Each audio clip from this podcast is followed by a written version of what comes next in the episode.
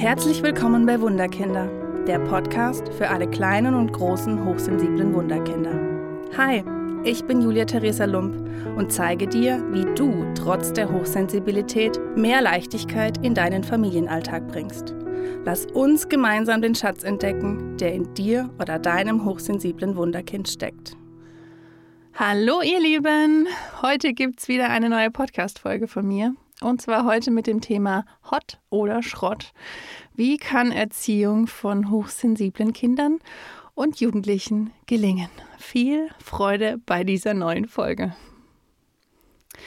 Ich möchte damit beginnen, dass dein Kind, wenn es hochsensibel ist, für immer hochsensibel ist. Nicht nur heute und gestern und vorgestern und vielleicht mal ein bisschen da und hier und hier aber nicht, sondern ich möchte, dass du dir bewusst machst, dass dein Kind immer hochsensibel ist und dass es nicht aufhört. Auch wenn du dir wünschst, dass es aufhören würde.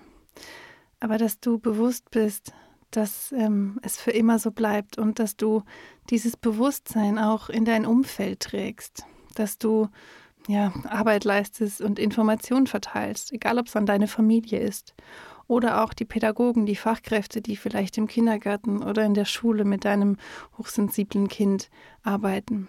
Mach denen bewusst, die Hochsensibilität kann eine Gabe sein, aber sie wird für immer ein Teil von euch sein. Und es kann total positiv sein. Es ist nichts Negatives, sondern es kann, wenn man weiß wie, total positiv sein. Und ich möchte auch sagen, dass ich allgemein etwas verändern kann. Wie schon gerade gesagt, wenn ihr wisst wie, wenn ihr die kleinen Stellschrauben dreht, wenn ihr, auf die Dinge ich jetzt nachher noch ein, Dinge tut, die für euer hochsensibles Kind förderlich ist, dann kann diese Veranlagung sich zum Positiven entwickeln. Und das möchte ich, dass du dir das einfach nur bewusst machst. Denn oft erlebe ich das in den Familien die Familien Mama und Papa bekommen ein Kind und dieses Kind hat dann plötzlich hochsensible Tendenzen. Die Eltern sind völlig überfordert, weil sie wissen nicht, was sie mit diesem wundervollen Kind tun sollen. Und dann haben sie vielleicht irgendwelche Dinge, die sie versuchen. Und dann kommt plötzlich der Punkt, oh mein Gott, wo hat dieses Kind diese Veranlagung her? Oh mein Gott, die Hochsensibilität ist vererbbar. Und plötzlich sind die Eltern mit ihren eigenen hochsensiblen Anteilen konfrontiert. Und es kann ganz plötzlich von heute auf morgen, oh mein Gott, in meiner Kindheit, in meiner Jugend war es ja genauso. Und ich habe das irgendwie in eine Tasche gesteckt und nicht wieder rausgeholt. Und ich möchte, dass du dir hier den Mut nimmst und dir Austausch suchst.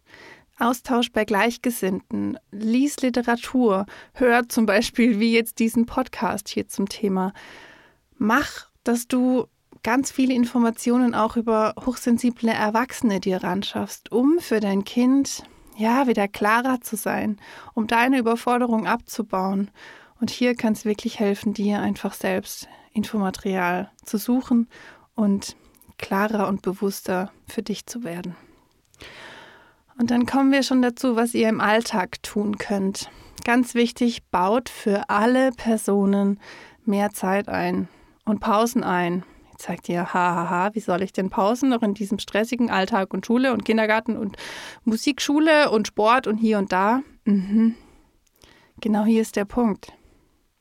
Oft sind hochsensible Kinder so damit beschäftigt, in der Welt umher zu reisen, dass sie gar nicht mehr atmen können und dass dadurch sich ein negatives Verhalten obendrauf setzen kann. Deswegen möchte ich dir ans Herz legen, Versuch's einfach mal in einer Woche zwischen den Terminen dich zu entspannen, zu atmen, vielleicht mit den Kindern gemeinsam eine Atemübung im Auto zu machen und zu gucken, was passiert, wenn du den Drive rausnimmst, wenn du Pausen machst und dann natürlich auch die Übergänge langsamer gestaltest und euch auch mehr Zeit gebt, diese Übergänge zu gestalten. Das ist nämlich der nächste Punkt. Egal, ob das jetzt der Übergang ist, die ganz krassen von Kindergarten zu Schule oder von zu Hause in Kindergarten, aber es können auch die kleinen Sachen sein. Es kann auch sein, ähm, dass die Musikschule sich verschiebt oder dass der Opa keine Zeit hat ähm, und dafür nur die Oma kommt. Also, dass Dinge sich einfach verändern. Und auch hier, gebt euch Zeit. Lasst es geschehen. Nimm den Stress raus und es ist okay, dass dein Kind dann in solchen Situationen vielleicht völlig überfordert ist und so reagiert. Und hier darfst du für dich einfach ruhiger und entspannter und gelassener werden und so eine Atemübung immer mal wieder zwischendurch, ein bewusstes, ich bin hier bei mir und es ist alles gut, kann da für dich als hochsensibler Erwachsener oder auch einfach nur als Mama und Papa von dem hochsensiblen Kind schon viel helfen. Achtet auch bitte drauf, dass dein hochsensibles Kind immer genug zu essen, zu trinken dabei hat und vielleicht auch einfach mal einen Riegel einzupacken. Ähm, dir mal einfach bewusst zu machen, wie ist es in solchen stressigen Tagen? Wo hat die Kurve angefangen nach unten zu laufen? Was hätte ich tun können in solchen Situationen, damit sie nicht ganz so tief nach unten geht? Und da hilft manchmal schon ein Apfel, eine Banane oder einfach irgendwie ein Fruchtriegel oder ein Müsliriegel, wo den Unterzucker so ein bisschen auffangen kann.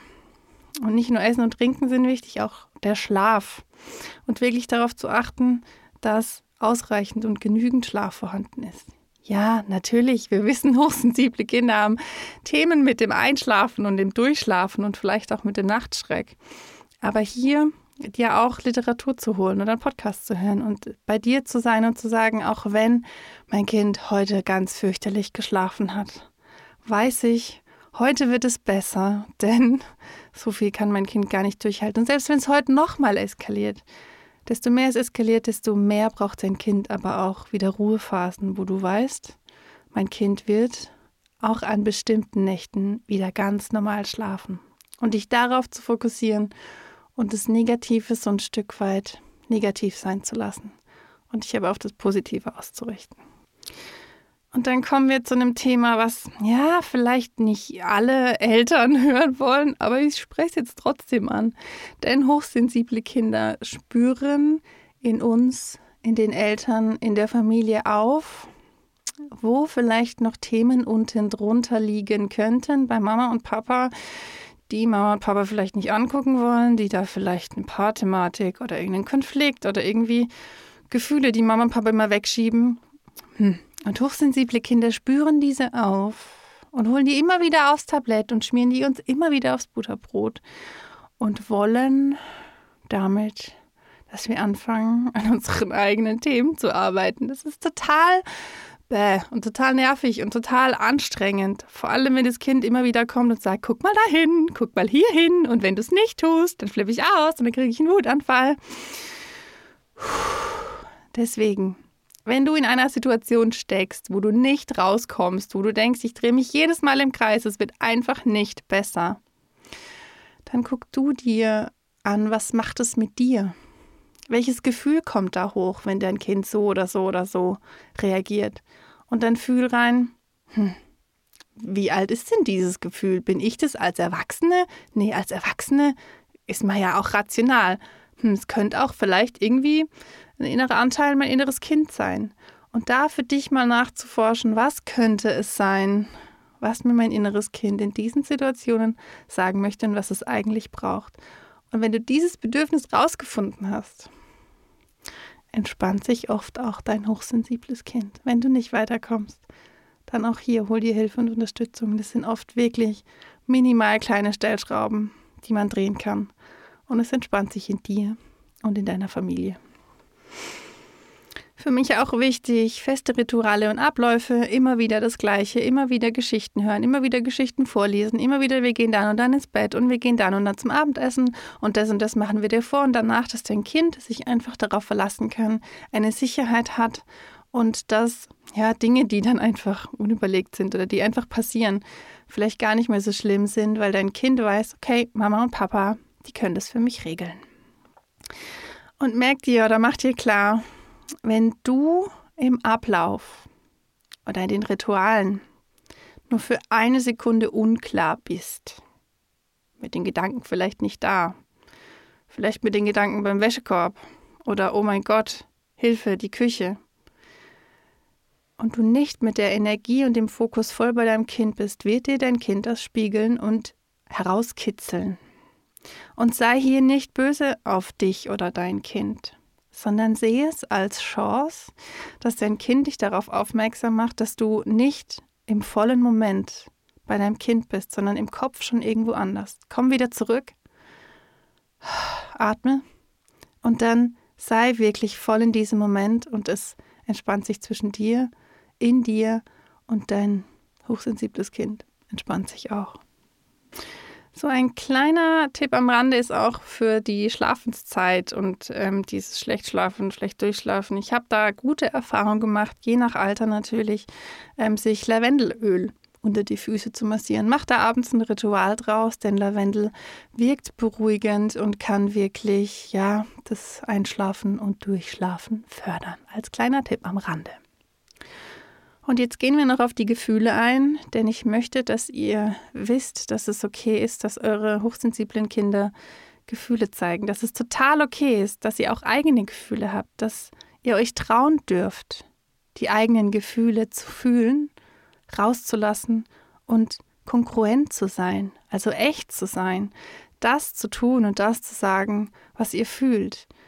Und damit natürlich als Vorbild auch agiert für euer Kind. Geht an die Gefühle spielerisch. Desto klarer und bewusster ihr mit euren eigenen Gefühlen seid, desto klarer und bewusster sind es auch eure Kinder. Ihr gebt damit Sicherheit, ihr gebt damit Stabilität und eure Beziehung und eure Bindung wird einfach noch positiver, wie es davor schon sind. Also macht euch bewusst, eure eigenen Gefühle sind total okay und ihr dürft traurig sein, ihr dürft wütend sein und ihr dürft auch das vor euren Kindern zeigen, denn sie spüren es sowieso. Und dann wissen die Kinder, okay, Mama ist so vom Gefühl und sie lässt es raus. Okay, es ist alles gut. Es ist alles sicher. Und somit entspannt sich's für alle.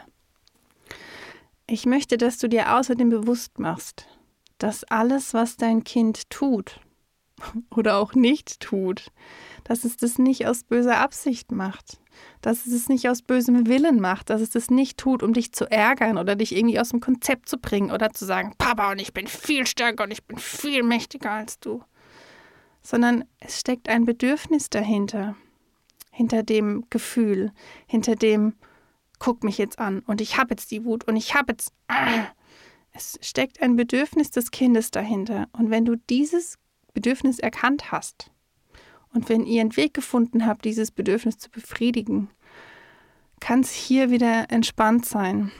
Und oft ist natürlich auch dein eigenes Bedürfnis dahinter getriggert. Warum soll ich die denn jetzt schon wieder dahin tragen? Das kann doch nicht sein. Das Kind kann doch laufen. Natürlich kann das Kind laufen. Aber vielleicht ist davor irgendwas passiert. Vielleicht hat es schlecht geschlafen, zu wenig gegessen und es ist einfach total kaputt. Und da hilft es, liebevoll mit dir zu sein, liebevoll mit deinem Kind zu sein, auf Augenhöhe zu gehen und in die Beziehung, in die Bindung zu gehen und zu sagen, hey, mein Schatz, was brauchst du? Was kann ich Gutes für dich tun? Und ihr spürt, schon verändert sich die ganze Situation.